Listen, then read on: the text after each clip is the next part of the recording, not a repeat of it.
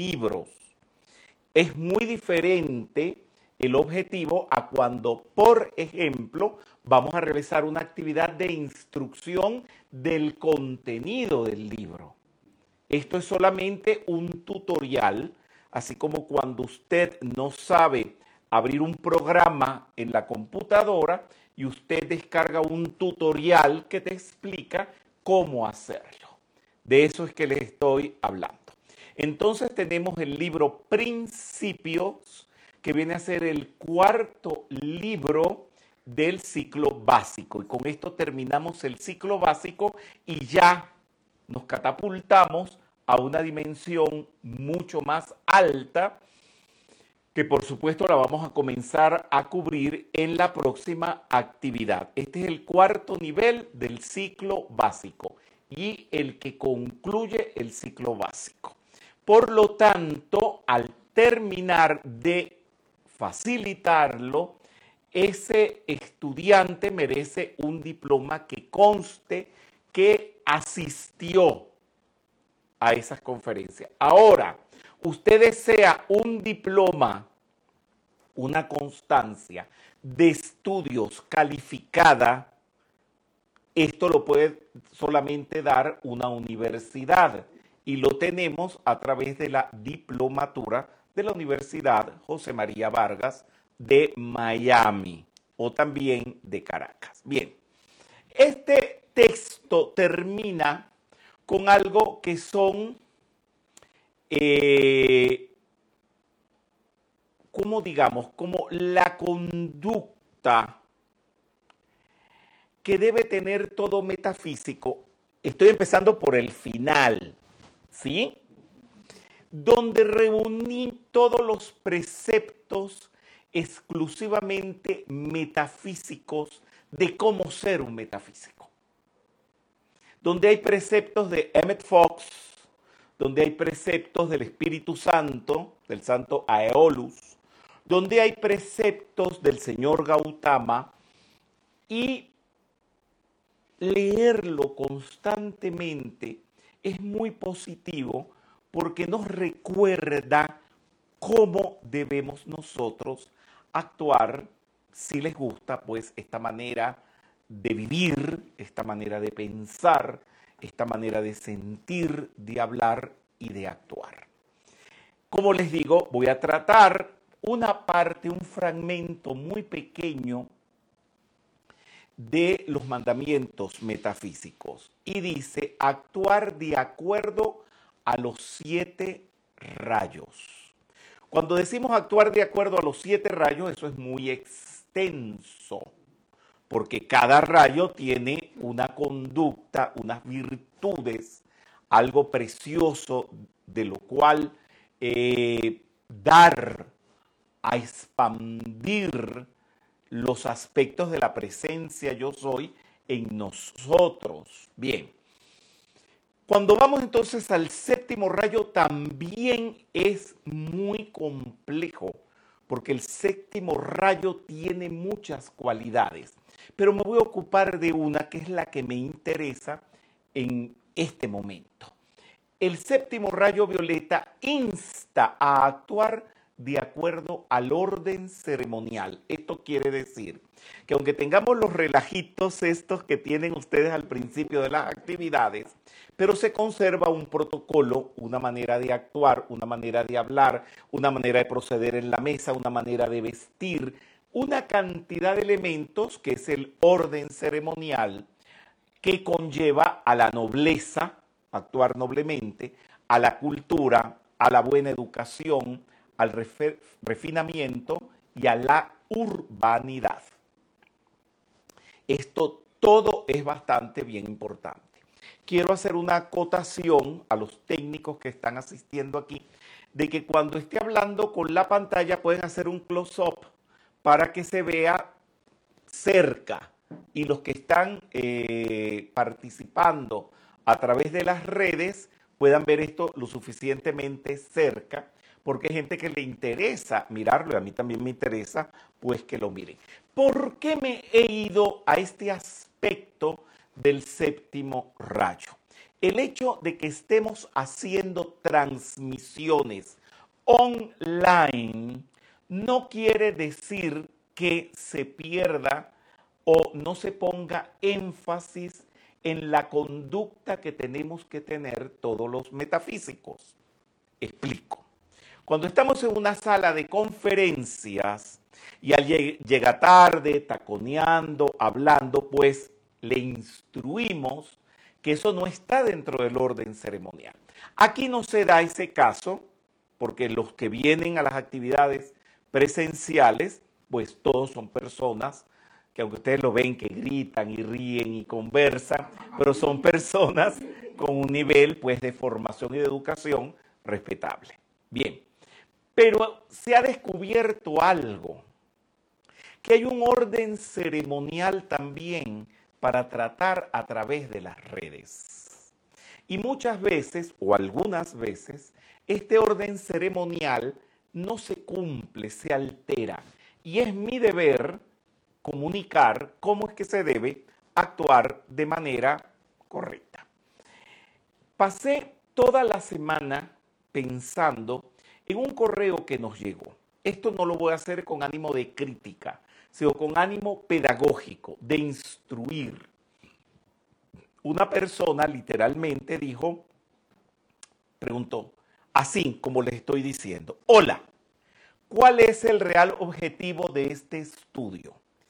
Si ustedes, los aquí presentes, eh, pueden decirme algo, ¿qué faltaría después del hola y antes de empezar el cuál es el real objetivo de este estudio? A ver si capturan. Ah, está el hola, el saludo está, pero falta algo. ¿Cómo? No, eh, está dirigido a mi persona. Pues soy el que... Bueno, en el hola puede estar incluido. Vamos a ver. decir que tengo una duda, una pregunta. Puede ser. Pero no, hay algo que nunca debe faltar cuando uno solicita algo. Por favor. Por favor. ¿Por qué? Porque esta persona, que puede ser cualquiera de los que de los miles, pues son miles los que se conectan con esto, esta persona está hablando en un tono impositivo. O sea que hay que contestarle porque sí.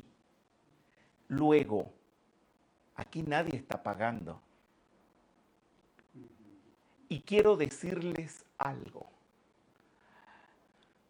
Sé los que cobran por estas enseñanzas, que no son metafísicos, por supuesto, y no enseñan ni la décima parte de lo que reciben ustedes en estas instrucciones.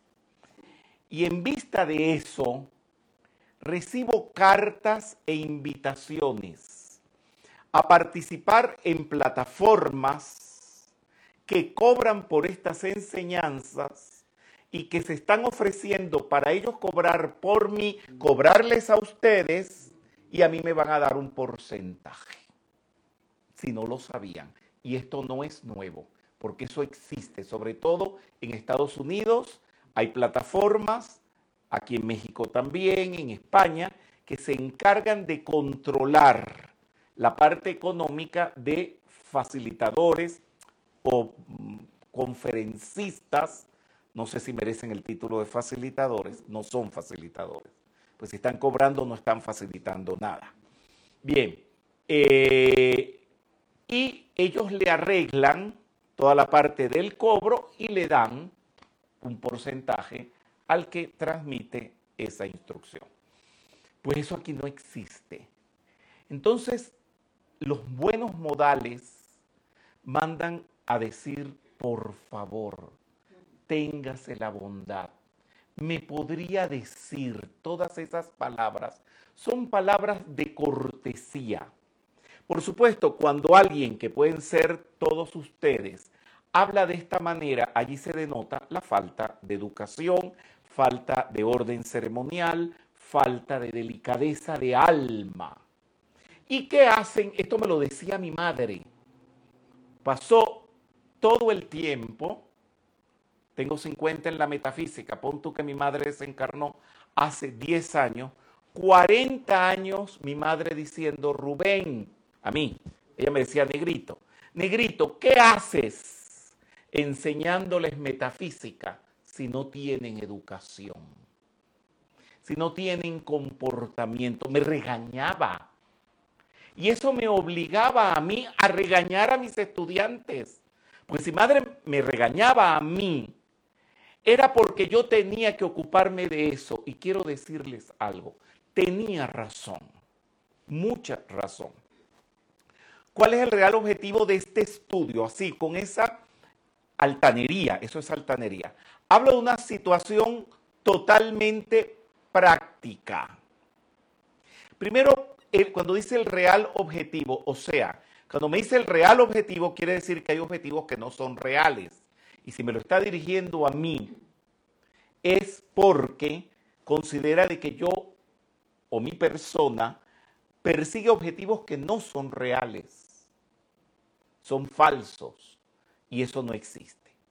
Hablo de una situación totalmente práctica. ¿Cuál? ¿Por qué debo estudiarlo? Esto lo hablé en la actividad pasada, pero lo tengo que volver a hablar. Esto denota ser víctima del autoritarismo.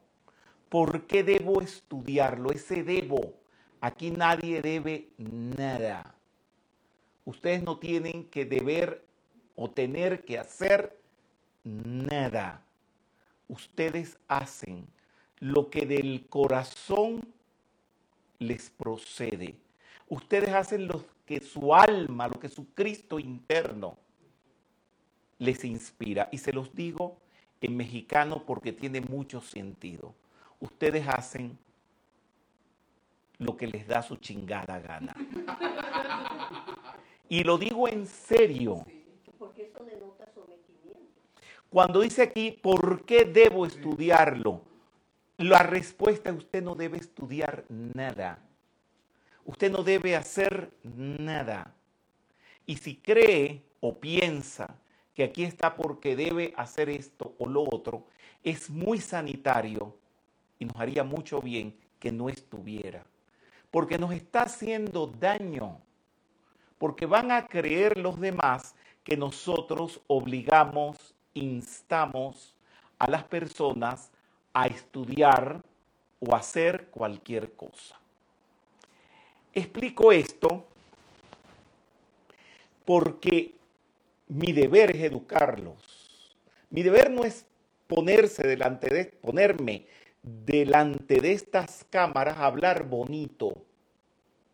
Yo no vine a la encarnación a hablar bonito. Cuando quiero hablar bonito, compongo canciones. La canción universal. Vamos todos cantando por el mundo. Esa es una canción bonita. Eso se la escribo a los niños y a la gente que va a los conciertos que mi persona ofrece. Pero cuando estoy frente a una cámara comunicando el Dharma, tengo que hacer algo que lo voy a decir con un refrán. Tengo que meter el dedo en la llaga, porque si no, no instruyo. Si no, mi persona no está formando a nadie. Y lo hago sin rabia, lo hago, lo hago sin dolo, lo hago solamente por el interés de que aprendan. Bueno, pasamos este caso y voy a otro segundo caso. Estaba con una persona universitaria, culta, eh, noble, mexicana, no metafísica. No metafísica. Y me nombró a un facilitador de metafísica que le llamó y le dijo que los metafísicos andaban hablando horrores de él o de ella. Bien, esto es muy fuerte. Que digan que nosotros, los metafísicos, estamos hablando horror de una persona. Bien, horrores de una persona. Les quiero decir algo. Somos 500 facilitadores en el mundo. Eh, abran las páginas nuestras, todas, y pasamos el día es comunicando el Dharma. Y se los digo con respeto, con admiración y agradecimiento, porque todas las mañanas, desde muy temprano, y ustedes lo saben porque me ven comunicado, se nota pues cuando estoy comunicado, entre las 4 de la mañana y las 5 de la mañana reviso todo lo que hacen los facilitadores que están trabajando con nosotros. Y todos los que están es comunicando el Dharma. Y mi persona también. No tenemos tiempo de ponernos a hablar mal de nadie. Revisen todos nuestros libros. Revisen todas nuestras actividades. Todos nuestros audios. No hablamos mal de nadie. Aquí la única persona que está hablando mal es el que dice que están hablando mal de él o de ella. Es el único que está hablando mal. Y se los quiero decir para que tengan respuestas. No se ofendan. Aquí nadie está ofendido por eso. Es falta de la utilización del séptimo rayo, porque como decía Ana Mercedes Azuaje de Rogeles, gran compositora venezolana, alumna de Connie Méndez, hermana mía espiritual y también maestra mía espiritual. Ella decía esta frase, y apréndansela de memoria, porque era una mujer que cumplía con el orden ceremonial. Si acaso fuera verdad, esas cosas no se dicen. No sé si entendieron. Eso fue una vez que escribieron una carta horrible en contra de la metafísica. Yo se la mandé. Y ella agarró la carta y dijo, Rubén, es que si todo esto fuera verdad, que de paso era mentira, pues esas cosas no se dicen. Es una persona culta, educada, ceremonial, un caballero, vamos, ¿por qué no lo podemos decir? Un caballero, un varón, un príncipe aunque viera que esas cosas son verdad, por amor a ti mismo, para que no digan que eres bajo, no lo repitas, no lo digas. De paso, las dos, los dos señalamientos que acabo de hacer son un instarlos a todos ustedes al amor compasivo. Porque no es decir que se está en la metafísica, no es decir que se está con el maestro Saint-Germain, sino que se note, que se vea en la manera de hablar, en la manera de proceder. Cuando a una persona se le nombra caballero o varón o conde o cualquier otro título noble, cuando una persona se le ennoblece, antes de ser ennoblecida, debe tener o tiene que tener las cualidades del ennoblecimiento que se le va a dar. No sé si me hice entender. O sea, antes de usted ser caballero, usted tiene que ser un caballero. Antes de usted ser un varón, usted tiene que ser un varón. Antes de usted ser un duque, usted tiene que tener comportamiento, vocabulario de duque, de conde, de príncipe, de caballero. Y hablo, hablo haciendo mención a todo esto porque por supuesto estoy refiriéndome al séptimo rayo que se ocupa de la nobleza. Bien. Vayamos al vacío. Por allí irrumpe esta cátedra porque es muy importante. ¿Cuál es la importancia del vacío? En metafísica, tanto Connie Méndez como el maestro Saint-Germain nos hablan de las apariencias. Que si te dicen estúpido, bruto, cualquiera, es una apariencia. ¿Me pueden ayudar y decirme sinónimos de lo que puede ser una apariencia. Mentira. Mentira, ¿qué más me pueden decir? ¿Ah? No, de apariencia. Es una mentira, ¿qué más? Es una ilusión, ¿qué más? Es un maya, algo que no existe, sinónimo de vacío. Por lo tanto, no te debes ofender. Por ahí empezamos este libro, que es por donde mismo comienza Connie Méndez en su librito Metafísica al alcance de todos, pero ya dicho con un lenguaje más elevado, porque esto es el suñata que enseñó el señor Gautama. Por eso se enseña aquí, y hay un maestro ascendido o maestra ascendida, que imagino que ya la están viendo allí el nombre, y que se los voy a preguntar, pero que ya saben quién es, que, que habla de esto en su propia historia de vida. ¿Quién es? Lady Nada. Lady Nada. Somos nada. Qué interesante es la actividad que nos instruye sobre Lady Nada, vacío, nada, suñata, porque todo es apariencia. Y así como todo es apariencia, también es impermanencia y el segundo capítulo que ustedes van a ver allí, ¿qué es impermanencia? Algo que está en constante cambio. Algo que está en cambio. ¿Tú qué me dijiste? Transitorio. Algo que tiene principio y fin. Tiene principio y Se fin que, que se transforma. no Entonces, es permanente. es, No es es sinónimo también un poco de vacío. Las enfermedades son impermanentes, son irreales, son vacío. El que alguien se pelee es impermanente, irreal, vacío.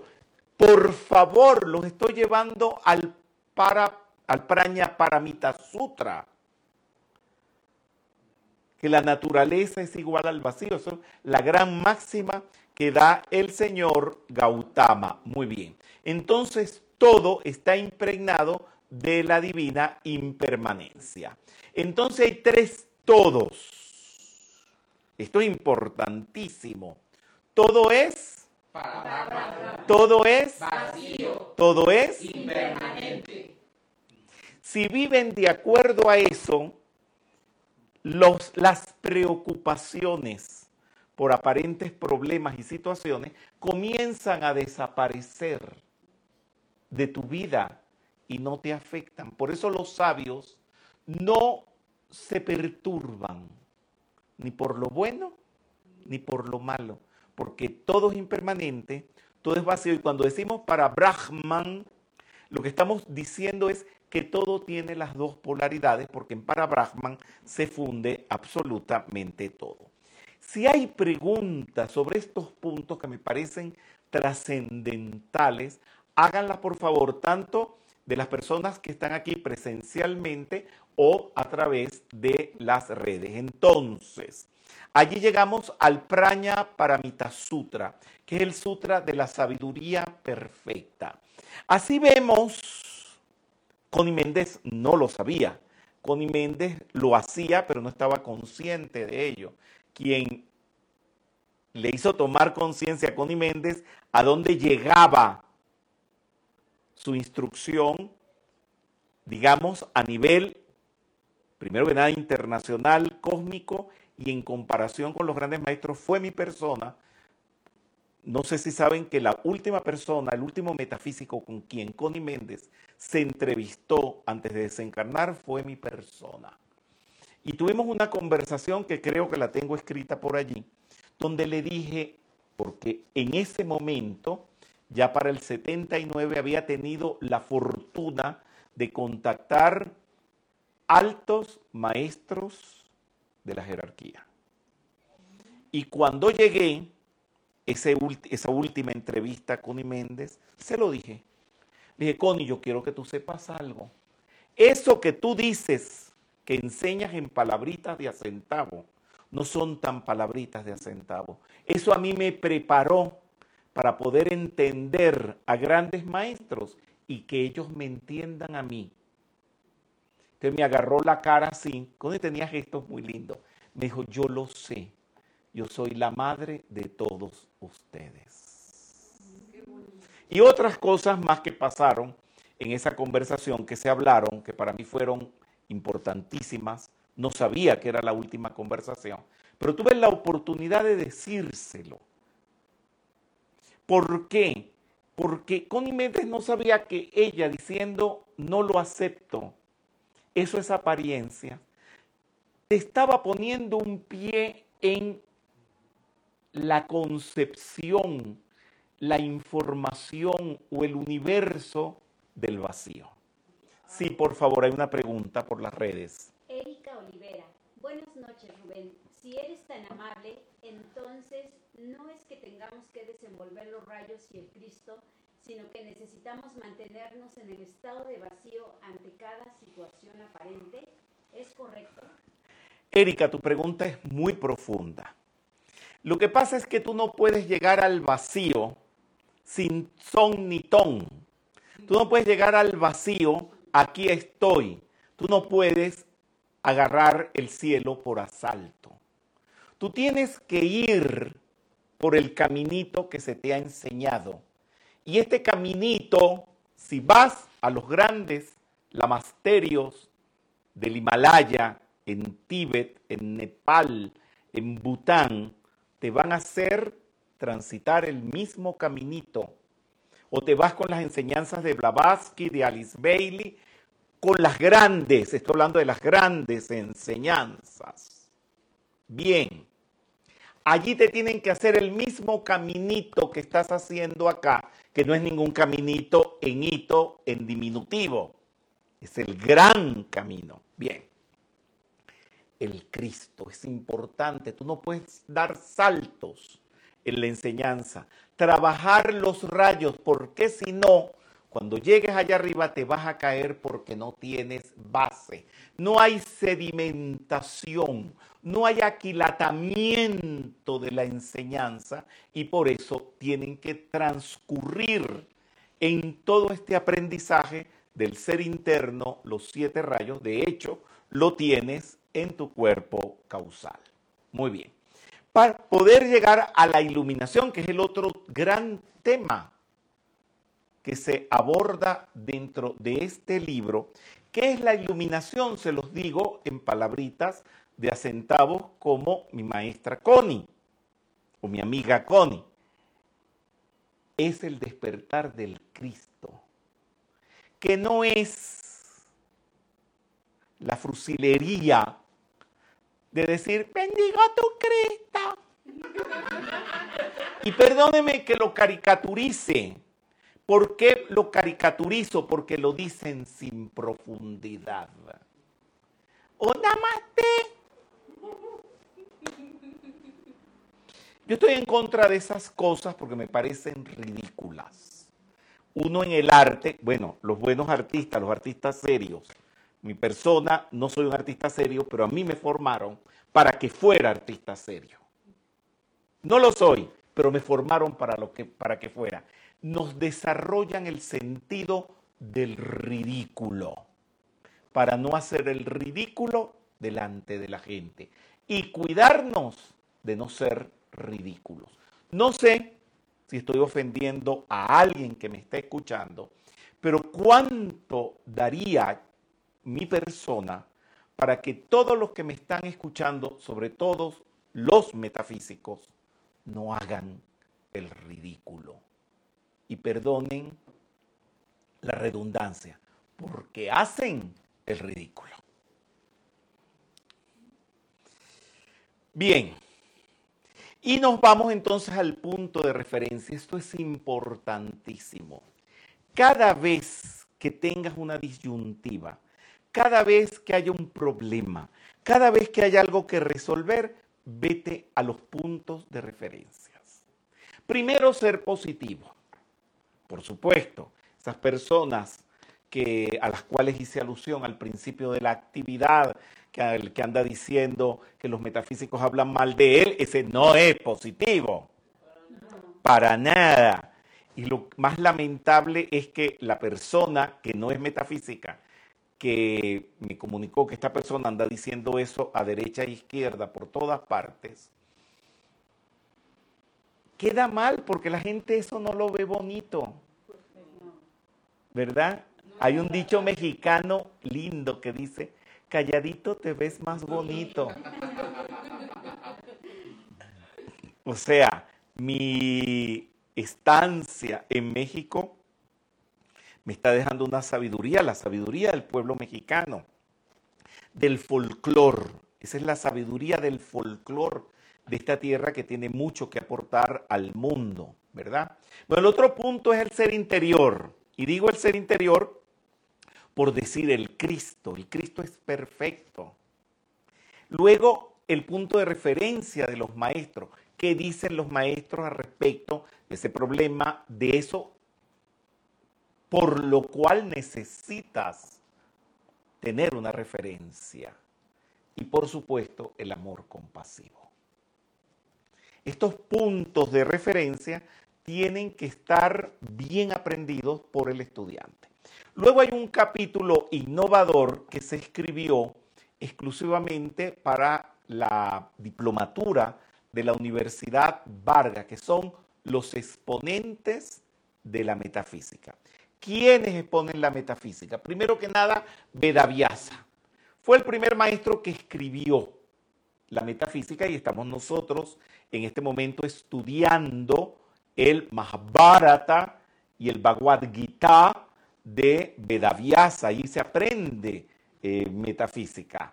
Patanjali que es el que escribió los Yoga Sutras. Estos son grandes metafísicos y que nosotros estudiamos sus enseñanzas para ponerlas en práctica. Luego, Hermes Trimegisto, el de las siete leyes. Luego, Siddhartha Gautama, el señor Gautama con el noble óctuple sendero, la enseñanza del Praña Paramita Sutra o la enseñanza perfecta Luego Jesús. Hay un gran despliegue de metafísica cristiana.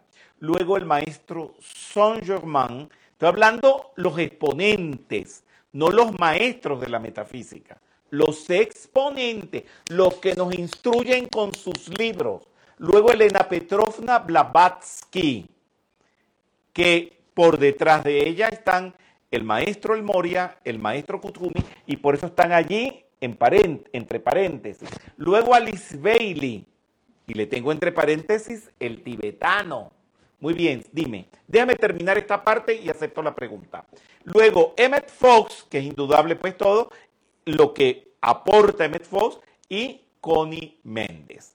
Muy bien, la pregunta, sí, por favor. Gabriela Ayala pregunta, si la naturaleza no acepta el vacío, ¿Significa que hay que trascender la naturaleza para alcanzar al vacío? Gracias.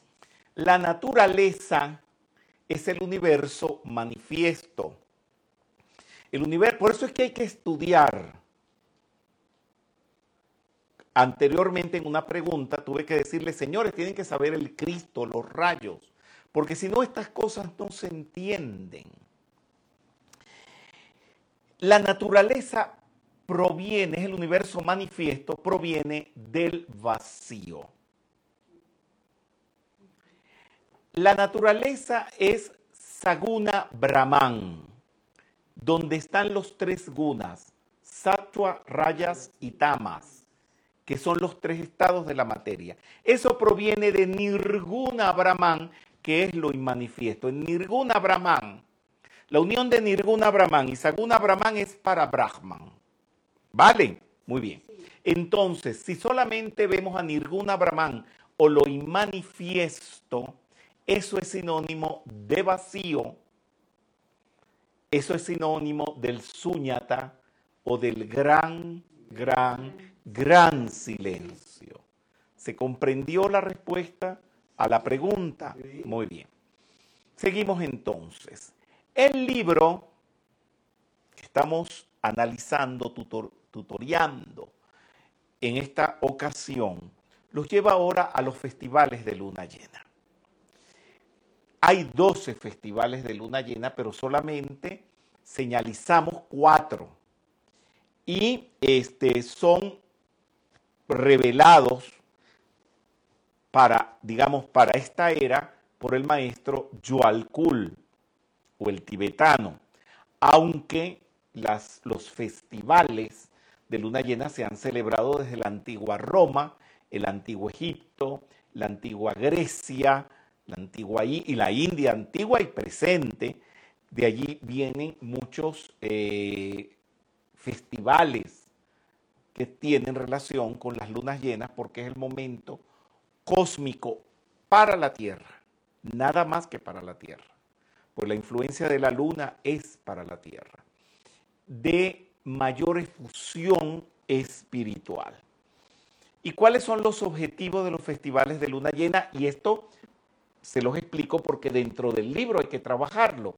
Reforzar el sendero de evolución, facilitando el contacto del ser humano con el Cristo interno. Eso hace la luna llena. Establecer la relación entre el reino humano y el reino divino, que son uno de los grandes objetivos. Manifestar el plan divino de perfección sobre la tierra. O sea, las invocaciones, actividades que se hagan durante la luna llena produce todo esto. Implantar las rectas relaciones humanas. Aquí en México, en Argentina y en todos los países, y Venezuela y todos los países, en la luna llena de mayo hicimos el festival 24 horas, sosteniendo la información y la conciencia de la humanidad en el Señor Gautama. Igualmente lo hicimos para el siguiente festival. Todos los festivales los hemos celebrado eh, por las redes, sosteniendo 24 horas el concepto inmaculado de ese festival. Implementar las rectas relaciones humanas. Esto se oye, pero muchas personas lo oyen como escuchar llover. Cuando se tienen rectas relaciones humanas, uno no está llamando a alguien para decirle que están hablando mal de mí. Porque eso rompe las relaciones humanas. Y si están hablando mal de ti, perdona y cállate. Si acaso es verdad, esas cosas no se... Quedas mal. Imagínate que mi persona los empiece a llamar a ustedes. Ahí están diciendo mal de mí esto, mal de mí lo otro. En vez de llamarlos para decirle, piensa en tu Cristo interno, usa los rayos, perdona, transmuta, que es lo que nosotros tratamos de hacer. Aumentar y fortalecer el grupo de servidores mundiales. Ser personas de servicio. Contribuir determinantemente con el cierre de las puertas donde se halla el mal. Todos los males, contribuir con ese objetivo. Miren qué objetivos tan hermosos.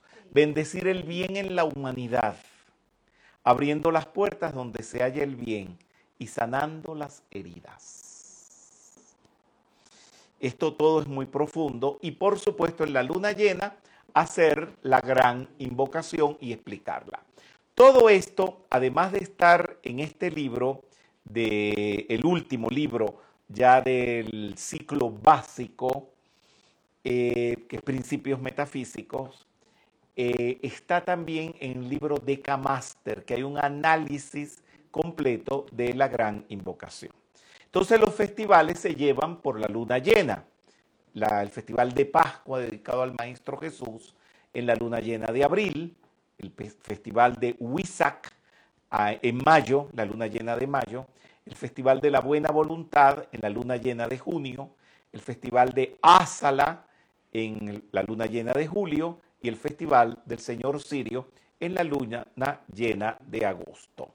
Bien, entonces, en el Festival de Huizac, por supuesto, eso se celebra en el mundo entero, es atraer a la tierra la luz del Señor Gautama y activar las fuerzas de la gran invocación acerca de Shambhala, además que es el festival del ser que dirige Shambhala, la jerarquía espiritual que es el Señor Gautama Buddha.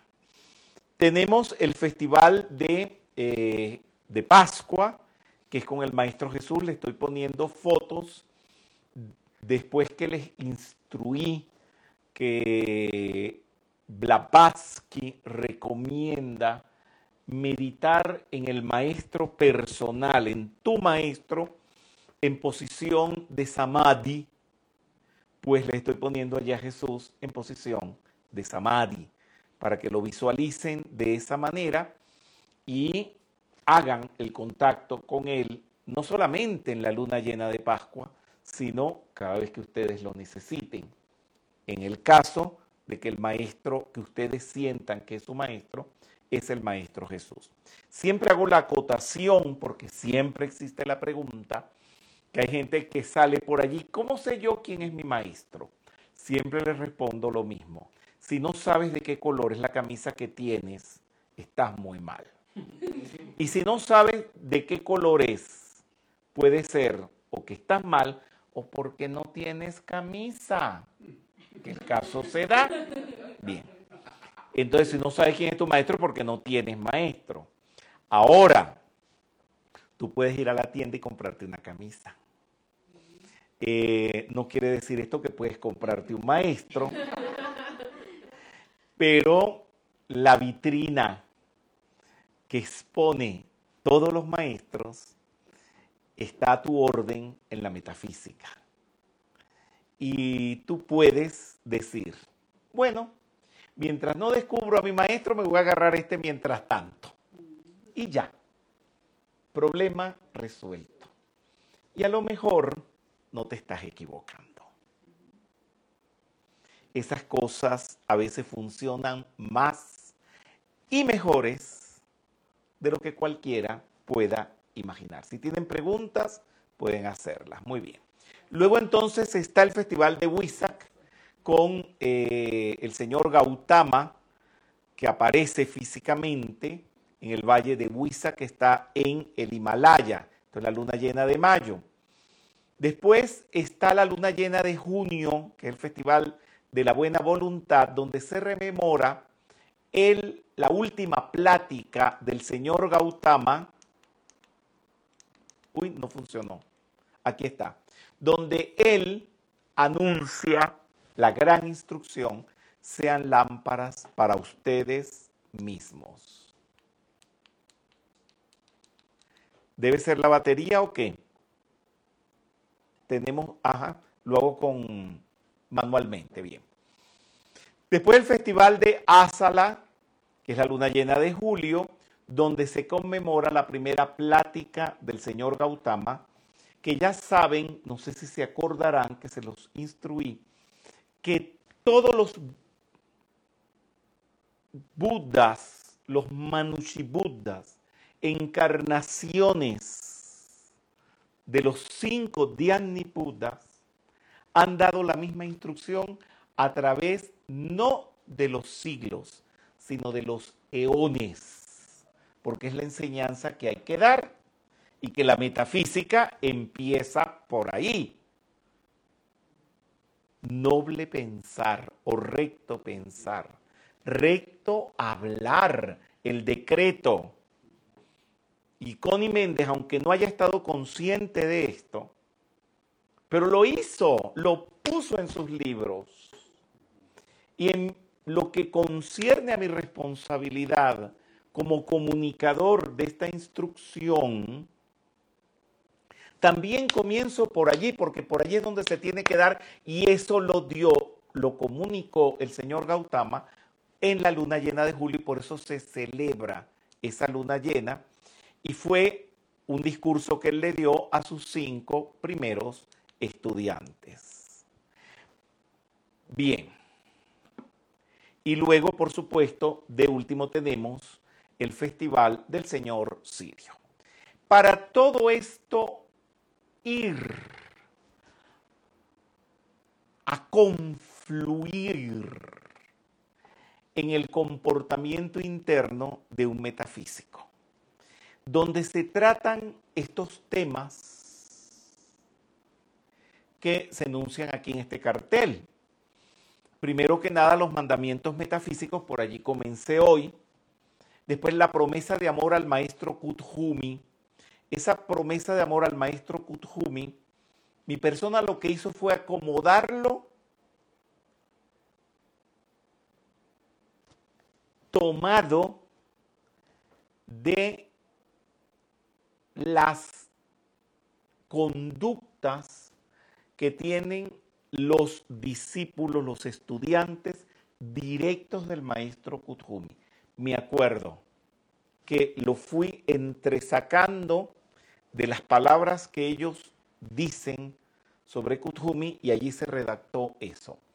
Los siete principios universales y los siete rayos que está redactado como, digamos, premisas para cumplirlas. Luego los votos del Bodhisattva, que la responsabilidad nuestra es llevar al nirvana, a la iluminación, a todos los seres sencientes y nosotros no ascender hasta que hayamos logrado eso por toda la humanidad. Los tres refugios, las ocho causas positivas, que es el noble octuple sendero, los diez parámitas, el código de conducta para un discípulo del Espíritu Santo. Esto fue revelado por Geraldine Innocente. Los 15 puntos para saber si realmente estoy en el sendero, que es de Emmett Fox.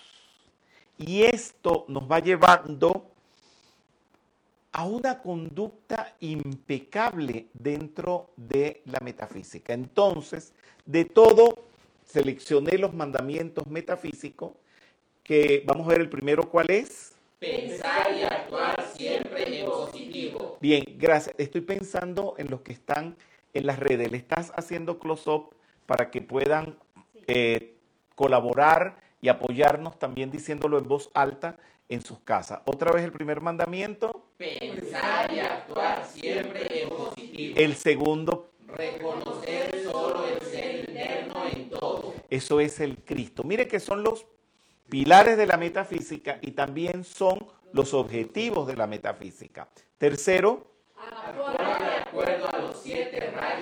Aspectos de Dios. El que sigue. Perdonar a todo aquel que necesite nuestro perdón. Bien, ahí están los pilares. El pensamiento positivo, el Cristo interno, los siete rayos y la llama violeta. Es una cuestión de cambio en la redacción solamente, pero a lo que se dirige es a lo mismo. Después, Sumarse al propósito que los maestros conocen y sirven. eso también pues está en los objetivos de la metafísica. Después, Facilitar a los demás la metafísica. Entonces aquí vienen unos puntos que ya son, digamos, explicación de algunos anteriores. ¿Qué dice allí? Cumplir con los siete principios universales. Después, Usar constructivamente el nombre de Dios yo soy. después, Aceptar solo el plan divino de perfección que es la voluntad aceptar solamente el plan divino. No se pongan a estar aceptando por allí alguien que venga a decir que los metafísicos hablan mal de él o del otro. Eso no es el plan divino. No se ensucien la boca, no se ensucien su aura hablando de esas cosas. Después, alinear con el yo soy las envolturas humanas. ese punto sí es muy serio. Se comienza con el Cristo interno, pero después la alineación del vehículo físico, el vital, el emocional y el mental, ponerlos en línea recta con el Cristo y con el yo soy para la ascensión. Si eso no existe, no hay ascensión. Por supuesto, por allí había una persona que ya desencarnó, que fue estudiante de nosotros y después facilitador, pero manejaba un poquito las cosas apresuradamente e incorrectamente y le decía a los estudiantes candidatos para la ascensión. Olvídense de ser candidatos para la ascensión si no hay alineación con el alma. ¿Ya? ¿Entendieron? Sí. Bien, Segui- seguimos. Respetar a todo aquel que nos ha enseñado. Eso es muy importante, ese respeto, porque si no te devuelven. Y después, Avanzar siempre hacia arriba y adelante. ¿qué ley es esa? La ley de ci- de- del rayo blanco cíclico espiral. No, no es de, no es de rayo blanco. La ley del cíclico espiral y también la ley de la fe flecha. La ley de la, eh, ¿Me la entienden? Ay, no han tenido preguntas hoy nuestros queridos que interactúan con nosotros. Ah, bien. Eh, ¿Se acuerdan que Blavatsky habla de poner al maestro, cuando uno está en meditación, en su pantalla mental, en posición de samadhi? Esta es la manera en como el maestro Kuthumi eh, ayuda a sus estudiantes. Él se siente en una silla occidental. Esto se llama Pralambapadasana. Asana, asana es postura. Y pralamba, pada, pralambapada, es la postura occidental. Es esta postura como la que ustedes tienen para escuchar las actividades. Esto lo pone, esta silla está frente a su chimenea. Él tiene una gran sala, muy grande, con muchos libros donde están, no copias, sino los originales de los Yoga Sutras de Patanjali, los originales del Mahabharata, los originales. Bien. Eh, tiene una chimenea y tiene un instrumento. eh, estudiando todo esto y conversándolo con José Weissman, él me dijo un claviórgano. que es un claviórgano que sirve de piano y de órgano con el mismo teclado? Eso no, en la Tierra eso no existe. A menos que sean estos teclados Yamaha que pueden tocar como piano y como órgano, es una un poquito semejante, pero esto es un solo teclado, ¿verdad? Que sin medios electrónicos Yamaha, el maestro Kutumi puede tocar. Eso está del lado, creo, derecho de su mano. Al frente de él, del lado derecho de su mano. Piensen que ustedes lo están mirando a él frente a su chimenea. Y detrás de todo eso está su habitación donde él duerme. Y luego está otra sala y, un, y el recibidor es rectangular. Eh, los estudiantes llegan, estamos hablando de Chigatse. Chigatse, lo pueden buscar en el mapa, es una ciudad de Tíbet. Nosotros hemos estado allí. Y, ¿qué les quiero decir? Hay un río. Y al frente está la casa del Moria, donde viven con cuerpos físicos. Cuidado. Y Kuthumi cuando necesita y cuando quiere y cuando es oportuno, se sienta en el claviórgano y toca. Y cuando se calla, se oye a lo lejos el maestro El Moria con el piano, que es un piano hecho en palo de rosas. Y toca. Se calla el Moria y empieza eh, el maestro Kuthumi otra vez.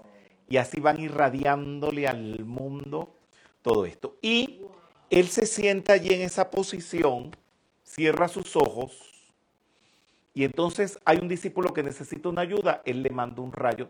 Un solo pensamiento de él puede resolver el problema de un país. Cuando él se ha presentado en las conferencias, es apenas el pensamiento de él un segundo. Y es suficiente para que todo el mundo se vaya en lágrimas, para que todo el mundo sienta que se le paran todos los pelos del cuerpo, para desatar, pero vibraciones tremendas. Un pensamiento de él nada más, así sentadito, que él mande. No, no le hace falta mucho porque su poder es tan grande que eso lo hace. Y él desde allí está en contacto con los dirigentes religiosos más importantes del planeta, digamos, con el Papa, el que esté de turno, con el Dalai Lama, con el Rabino Máximo y así con el Imam Mahdi, con todos los grandes dirigentes, nada más. Cuidado. ¿Y por qué les digo esto? Porque él se tiene que ocupar de todos los problemas que hay en el Vaticano, junto con el Papa. Y se tiene que ocupar con todos los problemas que hay en todos los lamasterios, junto con el, el Dalai Lama. Y así sucesivamente. Les hago una pregunta. ¿Ustedes creen que tiene tiempo para estar dando mensajitos con un ignorante por ahí que no sabe ni hablar? No tiene tiempo.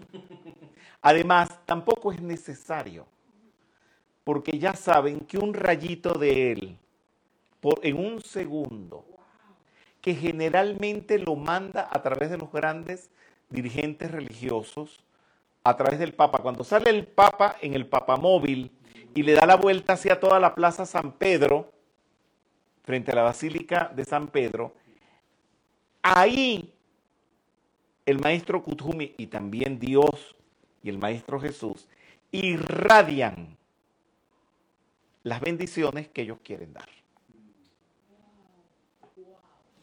Bueno, y este, no se vayan a asustar con lo que voy a decir ahora, pero se pueden asustar.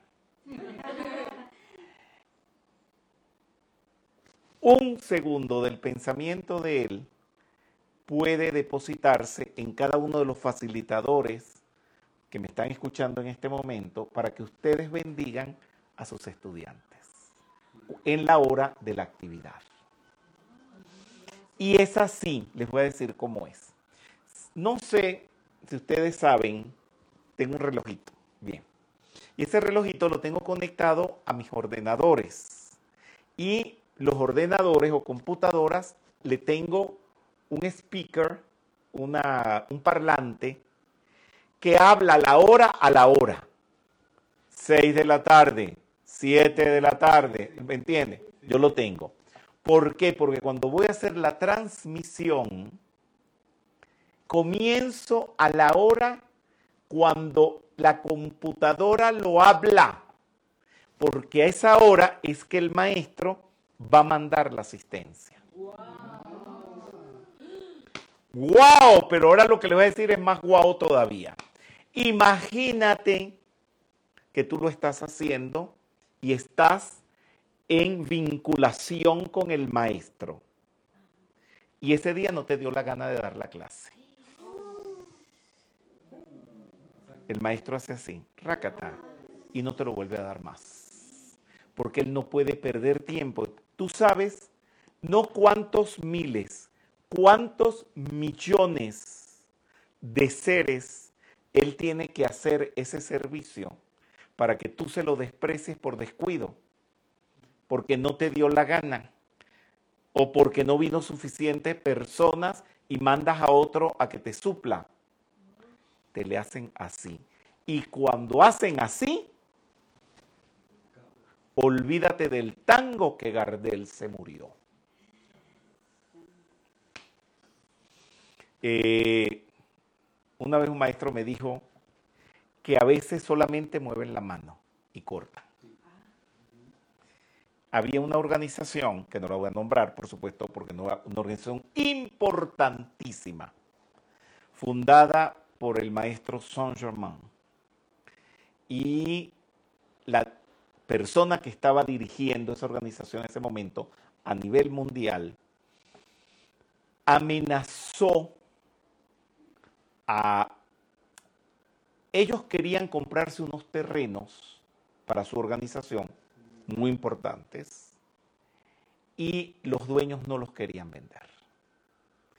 Y en un programa de radio, el dirigente físico de esa organización los amenazó con el yo soy.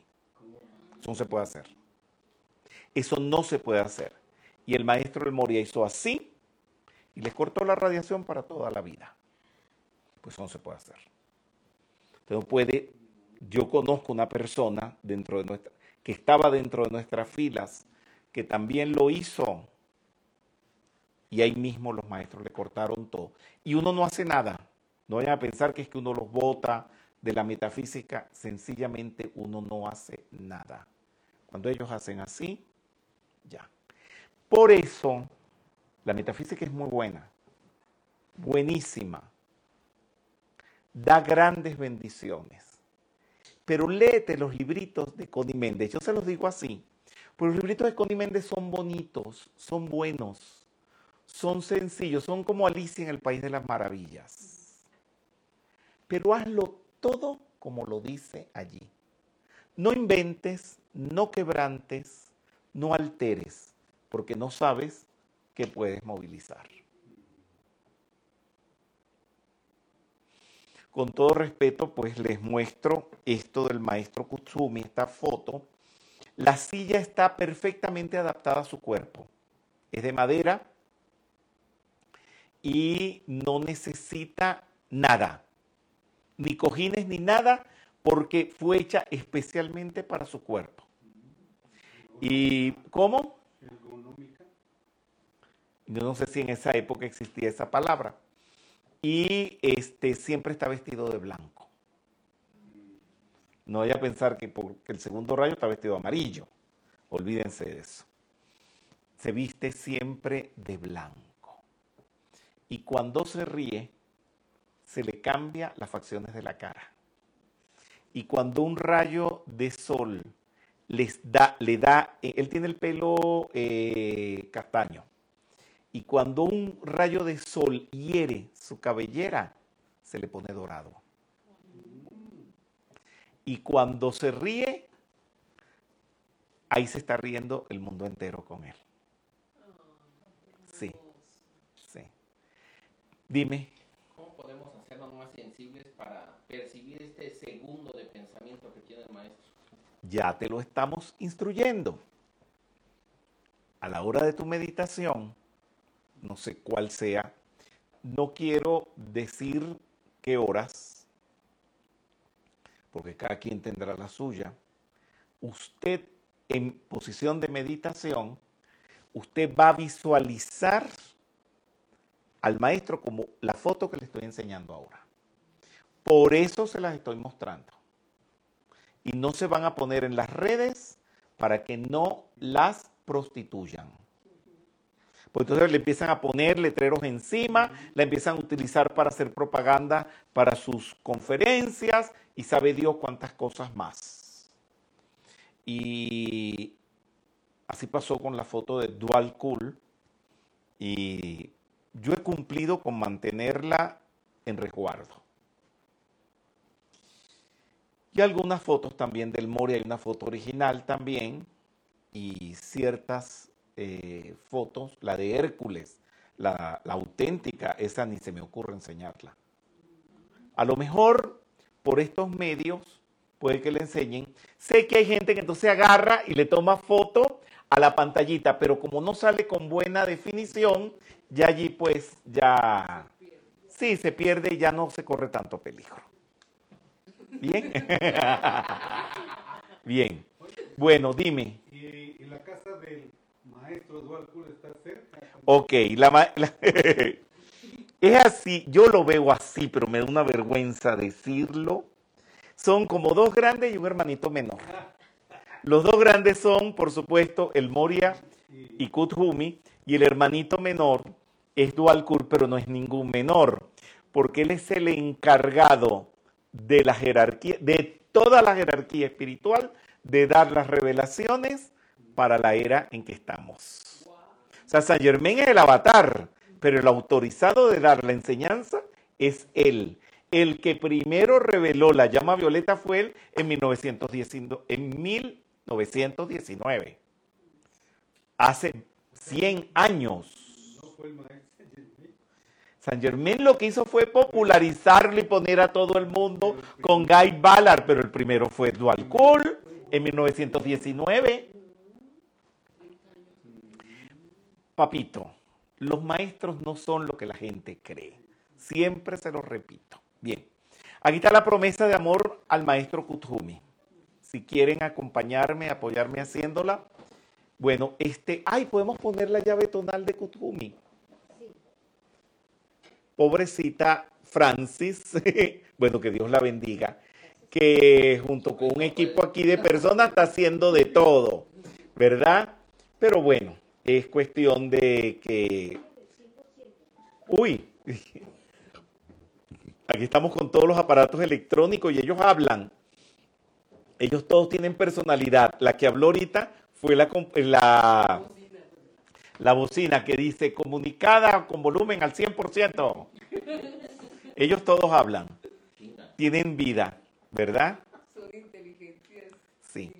Hay cosas que no puedo prever cuando ellos desean, muy bien, páralo un momentito, sí, por favor. Hay algo que yo no puedo prever, cuando ellos desean estar y venir. Entonces, no puedo decir que va a pasar esto, va a pasar lo otro, que pongamos la llave tonal o la tengamos preparada.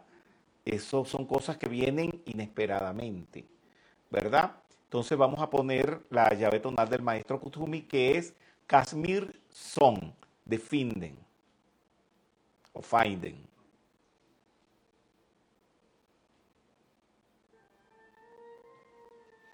Vamos a visualizar al maestro así sentado en su silla en su casa en Chigatset, a la orilla del río, que es una cascada, es una montaña, está en empinada, no es plano.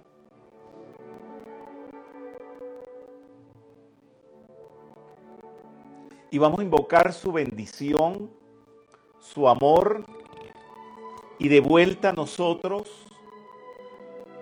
le damos nuestra gratitud, nuestro amor por estar reunidos, por poder comunicar el Dharma y que siempre nos los permita hacerlo. Y hasta Chigatse le enviamos todo nuestro amor, la plenitud de nuestro amor.